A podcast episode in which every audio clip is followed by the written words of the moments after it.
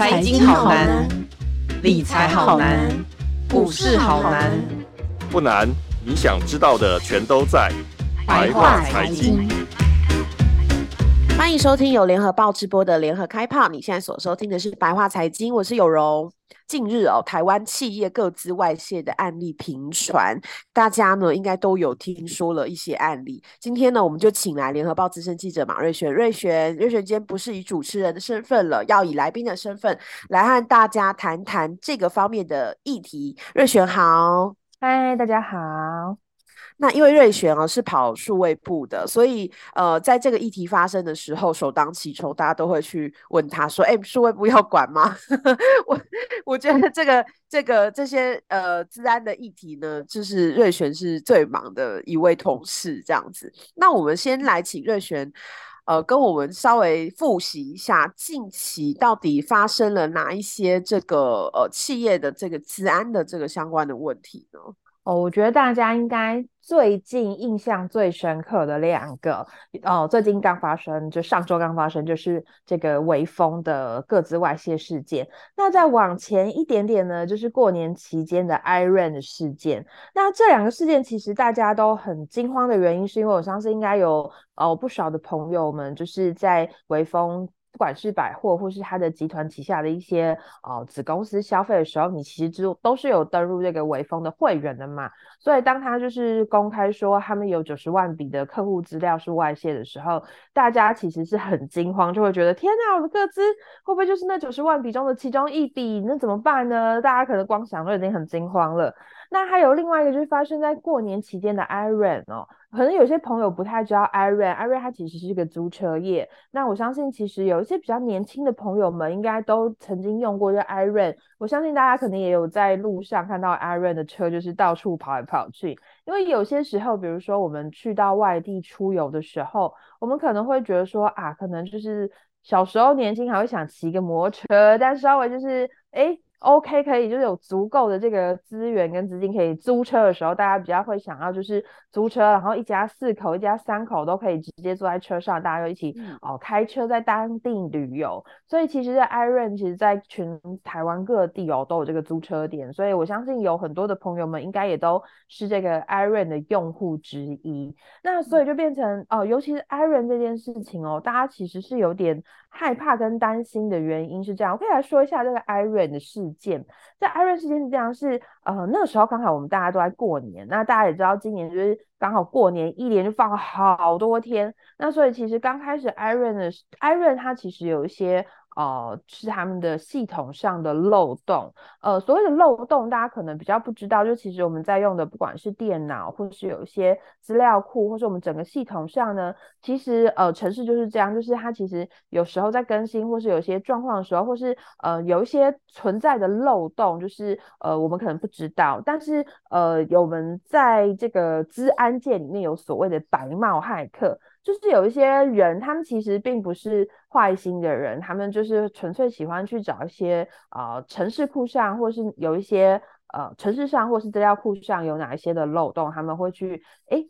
找着。一方面是好玩，二方面是会觉得研究看看说，哎，怎么会有这样子的漏洞？那后来 iRAN 这个事情，这个漏洞呢，其实就被国外的一个白帽骇客，就他们的网站，呃，媒体网站其实有发现。那第一时间呢，其实这白帽骇客是非常好心的，他其实是直接就通知 iRAN 本人，就说，哎，你们这个城市的资料库上面是有个很大的漏洞的，如果你们这个漏洞不赶快补起来的话，那接下来可能有一些资料是会外泄的。好，可是因为刚好我们在年节期间，所以 maybe Iron 第一时间并没有注意到这件事情。那后来外媒觉得说，哎，我都已经通知你，怎么都没有反应呢？那后来他们就想说，哎，那我们来写信给唐凤部长来看看，O 不 OK？好了，哎，唐凤部长一收到信就马上就有回应，然后马上就责传他下面的那个 TW Sir 就赶快去做这处理这件事情，赶快就先去做一些就是处理的机制，让这个漏洞不要一直呃有。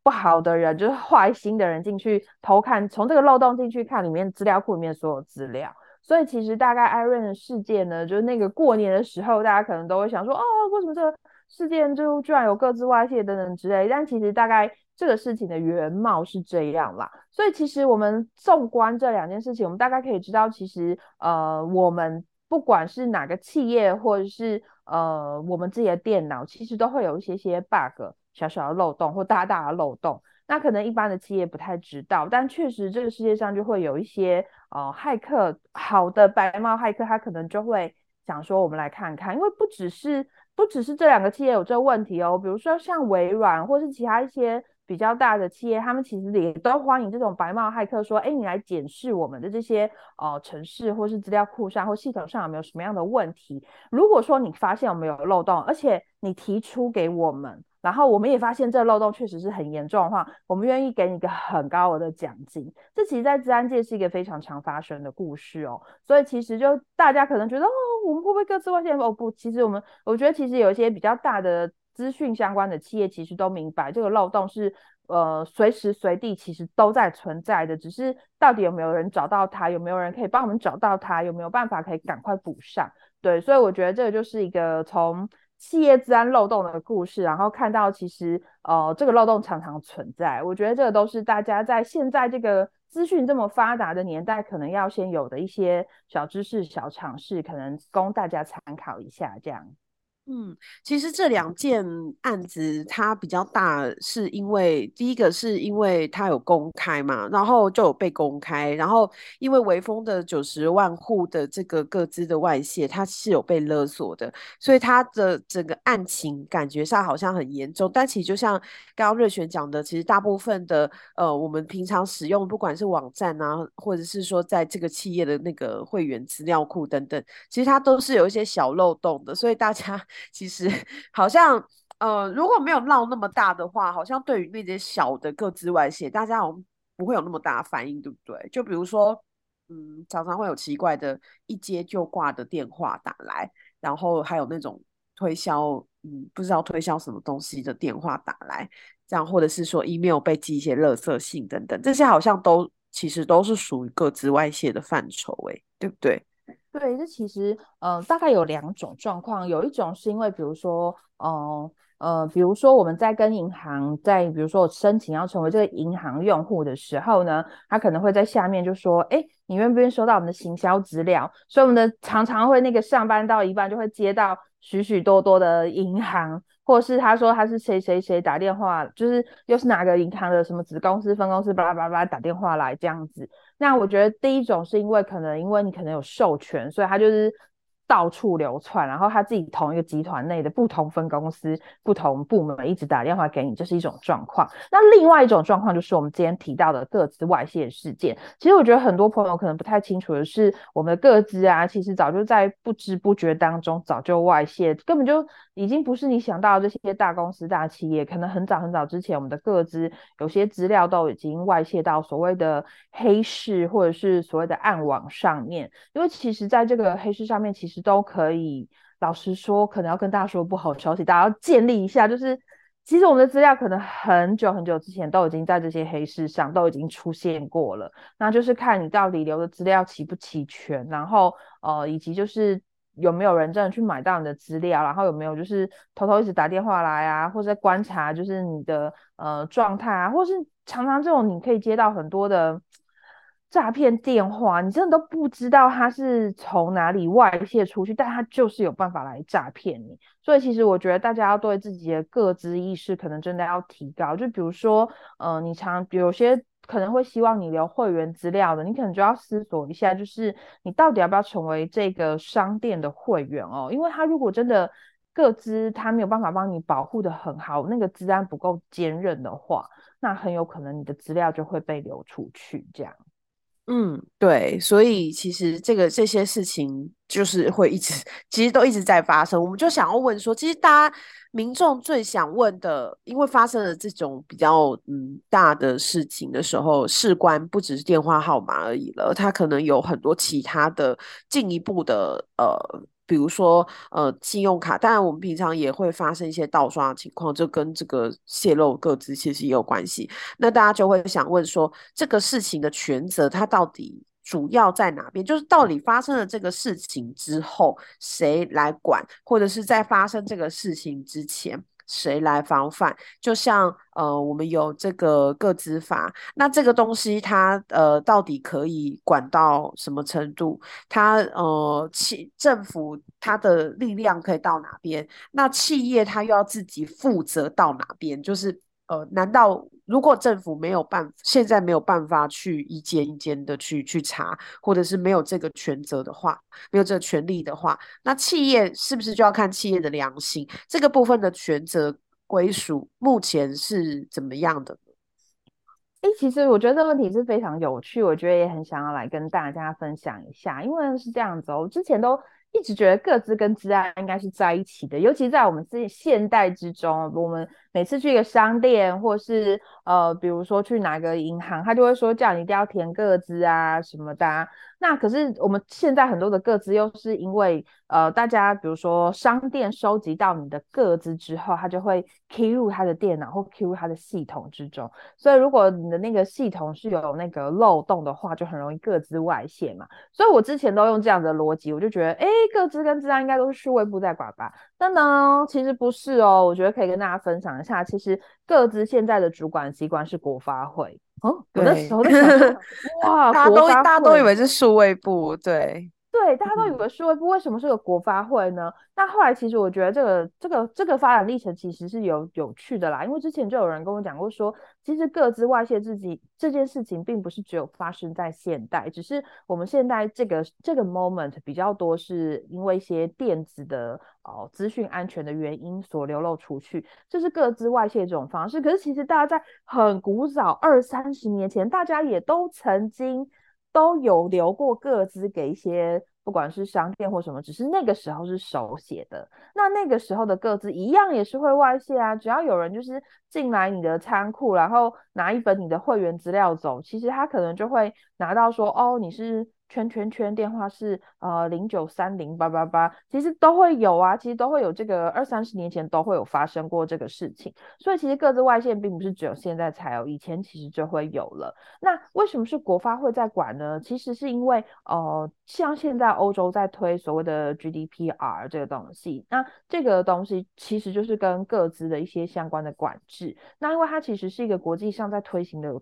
动作跟管制哦，所以那个时候其实是国发会来负责来跟这个整个全球的来做一个对接，所以这个各资相关的管制都一直放在国发会这边来管。那数位部他们自己管的其实是资安法，就是其实你。这个治安法里面其实就会要求你说，哎，有一些资讯安全上的机制，你有没有做到？所以后来我才发现说，哦，原来个资法是在国发会下面管，治安法是在数位部下面管，这其实他们的权责是不太一样的。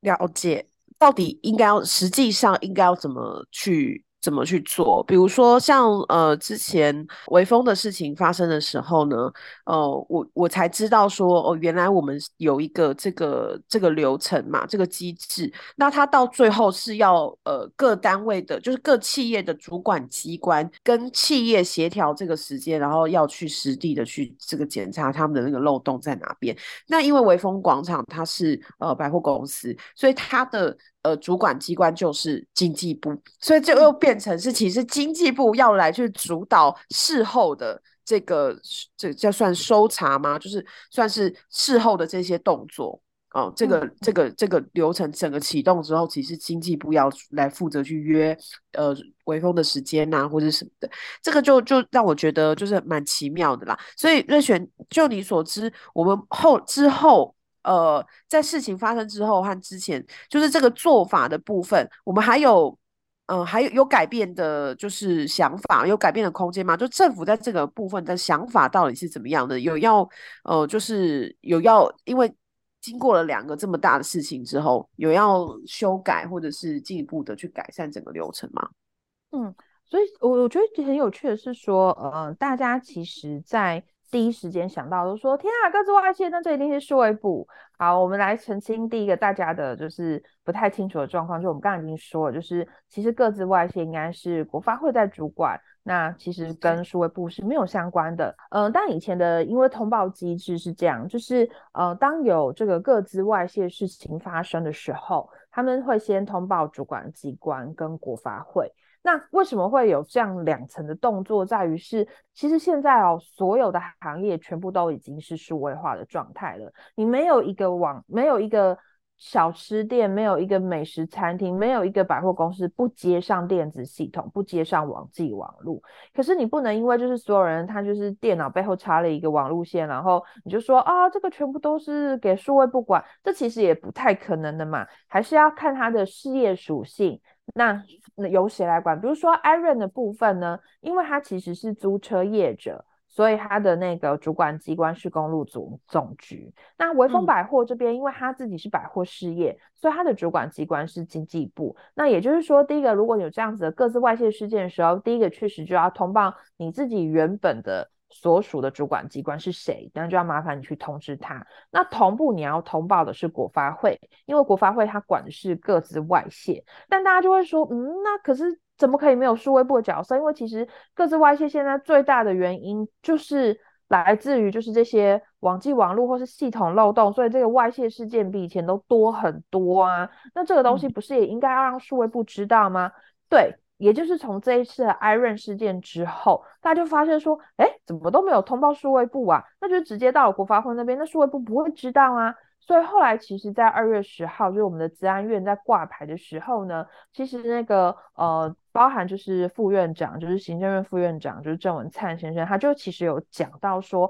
我们接下来其实会调整一下这个机制。那唐凤部长他也有提到说，就是接下来我们会调整这个整个的治安机制哦，就是说，除了你要报告给你的事业所属主管机关之外呢，你也要通报给国发会跟数位部。让数位部说，让数位部也知道说，哎，就在现在有这个事情发生了。那也就是说，好，我们来以这个微风的案件为例哦。那就后来他通报之后呢，隔一天，包含数位部还有经济部的同，就是同仁们，他们就直接去到这个微风做了一个行政检查，就了解一下说到底他们的资讯系统发生什么事。那我觉得相对来说，我觉得以这个最新的机制来说，我觉得是合理的，因为其实老实说，那个主管机关他管你的。就包含是你的一些事业发展等等，但他其实对于你的系统并不了解，所以这时候如果数位部也派一个同仁到现场，然后来了解说，哎，他的系统究竟发生了问题，发生什么样子的问题，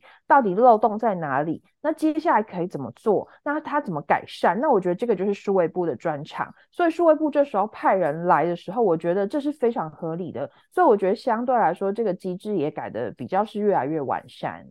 嗯哼嗯哼，所以未来的话，大家呃就知道说，就是确实是有一个权责的单位，然后可以去。那法法规方面呢？对，目前的部分就是在治安法的部分，接下来我们也要进行一个哦、等于说是我们可能会要修法的状况哦。那为什么会这样说？原因是因为我们治安法以前主要规范的还是在比较比较重要的一些关键基础设施上面。可是当大家发现说，诶华航，我们大家如果就是还有想到的话，就其实年初的时候也有发生这个华航各自外泄的事件，大家就会觉得说，哈，华航就是它就是有这么多的，不管是政府首长，或者是有一些企业的。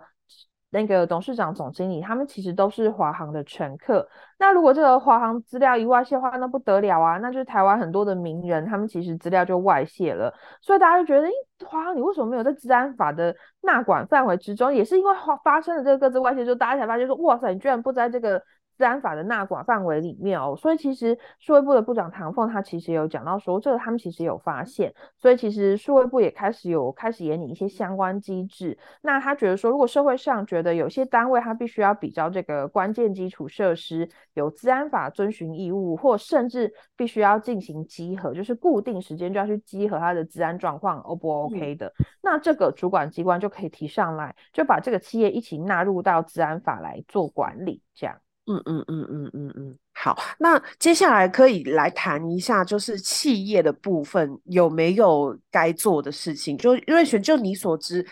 呃，在企业企业端的部分，呃，除了就是我们刚才讲的政府的部分，其实都已经算是比较被动嘛。就我们现在都讲求优于法规，那如果企业的部分的话，呃。可以怎么做？是有哪一些呃例子是做的还不错的例子，可以跟大家来分享的呢？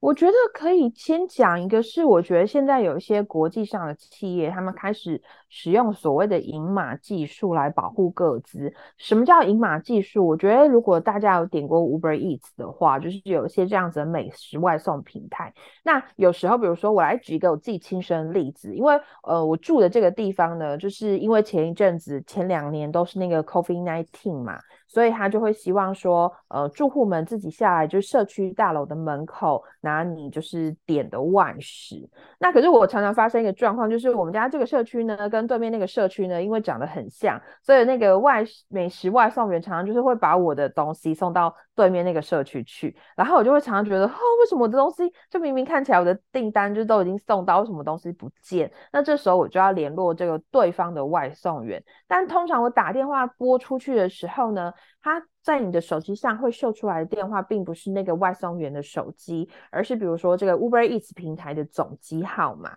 那所以它这个就是最新的银码技术，也就是说，你打电话的时候，他会先帮你接到 Uber Eats 这个呃总公司的总机号码之中，他再帮你去转接这个呃外送员的电话。那他这个做法，同时就是保护了你跟保护了对方。那就希望你们两个的个资，你们算是因为外送的一个关系，可是。不希望你们因为单单一的这个外送事件，然后就呃把你的电话泄露了给了对方，或是把对方电话泄露给了你，因为这其实对你们双方来说，这也不过就是一个。单一次的小小的外送事件，那所以这个银码技术呢，已经开始慢慢在我们的生活中。只是说，呃，老实说，我现在看到比较多的是一些国际的这样美食外送平台，或者是说，呃，有一部分的货运公司也开始做这样子的方式。那我觉得这个银码技术确实是国际企业开始在做。我觉得也许企业们的，呃，特别是跟民生相关这种企业，我觉得你可以考虑一下。导入所谓的这样子的饮码技术，这样可能对于你自己的用户，或是你自己呃有一些不管是客服也好，或者是说你自己的一些呃外送的这个或是司机大哥也好，我觉得这个对于双方的各自保护都是非常好，这是一个哦。那还有一个就是我觉得。企业也可以考虑做的就是这个资安健检的部分哦。为什么是说资安健检？因为以前我们可能都会觉得说，啊，我要开始防御我的资安，所以我就买了一大堆的防御系统。可是我们刚刚已经有讲过了嘛，就是其实，呃，你防御之外，其实你应该要自己主动去巡逻你自己的系统哪里有漏洞。我觉得这个是现在资安界比较主流的，就是你自己要有这个主动义务，就是你要去看自己系统上有哪些漏洞。那有哪几种方法？我觉得我现在听到比较多都是所谓的红队演练。那什么叫红队演练呢？就是说你去找一组白帽骇骇客，就现在确实哦，资安现在资安公司大概分两种，一种是比较属于防御型的，就是我们所谓的趋势科技这种，它可能就比较是防御型的这种呃防毒软体公司。呃，然后还有另外一种就是所谓的红队演练，就是他们可能是一群白帽骇客组成的组织跟队伍。那你请他们来帮你测试一下。强力的攻击你企业的系统，那当然这一切都会通常是在比较安全的状况下，呃，就是不影响你企业营运的状况下，他们会组织一支队伍来公公看你的企业有没有哪里有漏洞。那其实确实我，我知道包含台北市政府在内的呃几个比较大的企业跟政府单位，他们确实每年都有预算来做这个红队演练的部分，因为他们知道其实它有太系统上有太多的漏洞了。那这个东西不是一般的时间或是一般企业内的治安人员，他有时间去巡逻跟管理的，那你就要开始有定期或不定期的邀请一些红队演练的治安专家来帮你测测看，你这个系统哪里有没有漏洞。如果看到漏洞了，要怎么补？赶快修补。那就是很多企业透过这样子的方式来让自己的治安是更加的比较呃坚固、比较有韧性的。嗯，我记得好像这个红队这件事情之前很久之前，那个我们的那个金管会好像也有做过，就金融部分的，就是那个时候还还还蛮大的，因为大家是要等那个国际的呃国际的人员来来看嘛，所以就是、嗯、所以所以那个时候是有是有用过，所以这个事情其实这种呃红队演练这个事情，它也其实也不是新鲜事了，企业可以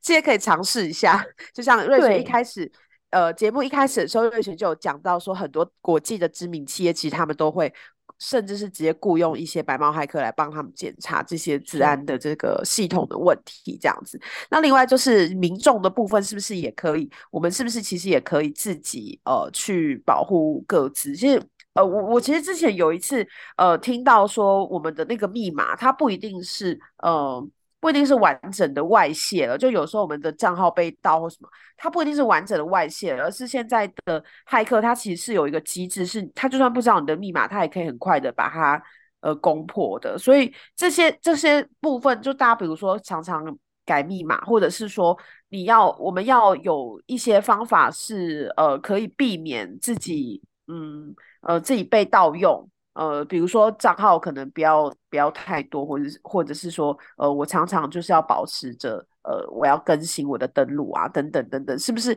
可以有一些这样子的方法去去保护自己呢？嗯，对，我觉得也可以提醒大家，在于是我觉得，首先在个资外泄这件事情上面哦，我我确实是觉得，如果我我自己啦，我觉得。大家可以参考，因为我觉得其实现在各自外泄事件真的是非常非常常发生。那我觉得最好的做法就是，如果你可以不要留资料给某一个企业或某一个单位的话，我真的就会减少我留资料的频率，因为我没有办法确定说这个企业它能不能够保护好我的资料。那所以这个部分的话，是从我自己这边，就是我自己本身就先开始做，那就是先慎选。到底哪些单位我可以留，哪些单位不能留？那接下来第二个步骤就是，我觉得在有一些你必须一定得留，比如说银行这个部分。那我相信大家很多人应该都有在用这个银行的 APP 哦。那我觉得现在银行的 APP 或是信用卡刷卡，我觉得都已经做得不错。在于是说，诶，你除了账密你就先登入之外，他可能会要求你要做第二个，就是比如说他就会说，诶，你要确认是你的本人的话。那我们就要 send 个简讯到你的手机里面，那这是第二层的保。护那还有一层保护，就是老实说，我也会开所谓的生物辨识功能，就是我会让我自己的那个手机呀、就是我可以开我自己的 Face ID，然后或者是说，也有些人是用指纹辨识的方式。那透过这个指纹辨识方式，然后你自己的生物辨识方式来确认说，哎，这个是你本人登录这个无误，OK，没有问题。那所以我自己的部分是，我建议大家都可以就是多几层的验证，我们统称这个叫验证方式是哦。一个就是呃，对方就是你自己登录账密之后，对方会 send 一个简讯来验证这个人是不是你本人，然后你也开启，你也可以开启你自己的生物辨识，那这等于就是会有三重的保护，让你自己在整个的资讯上或是整个的安全上都会比过去更好。嗯，对，所以像这个部分，像生物辨识，我自己也会用啊。就我觉得，我我个人是因为登录这样比较比较简单，我不用再记账密，完全没有考，完全没有考量到各自的部分。对，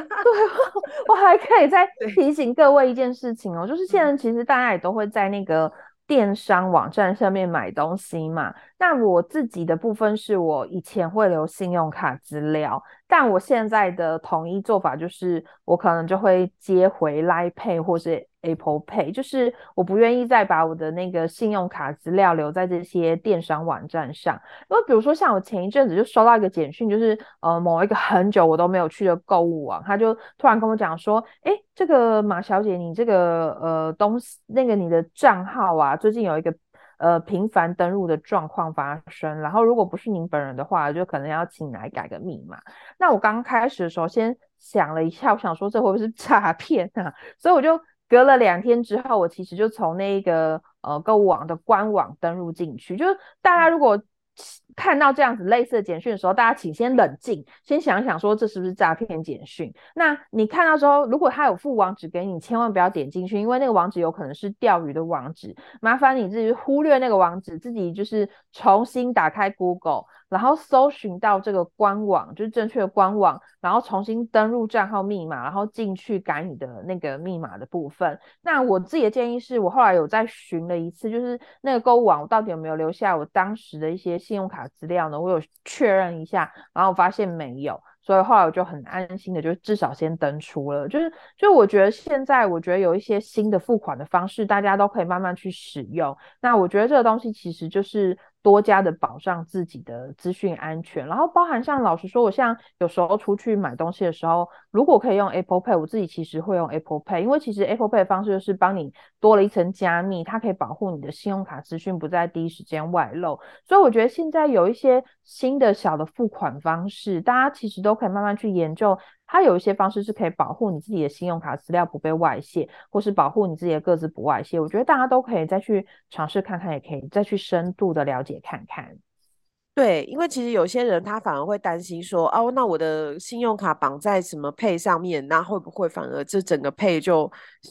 就就就被外泄了，对不对？像像我我的爸妈啦，他们其实都很担心这个问题，所以像我妈她是打死都不要用这些电子支付的。嗯、那对，所以其实我觉得这些东西大家可以也可以去做一下功课。其实金融相关的，他们对于治安这一方面的要求，比一些民间的企业还要高很多。所以如果你愿意在网络上面刷卡，那不如就直接用什么什么 Pay 这样子，对。那如果说连网络上我我爸妈他们是我妈啦，她是连网络刷卡都不太愿意，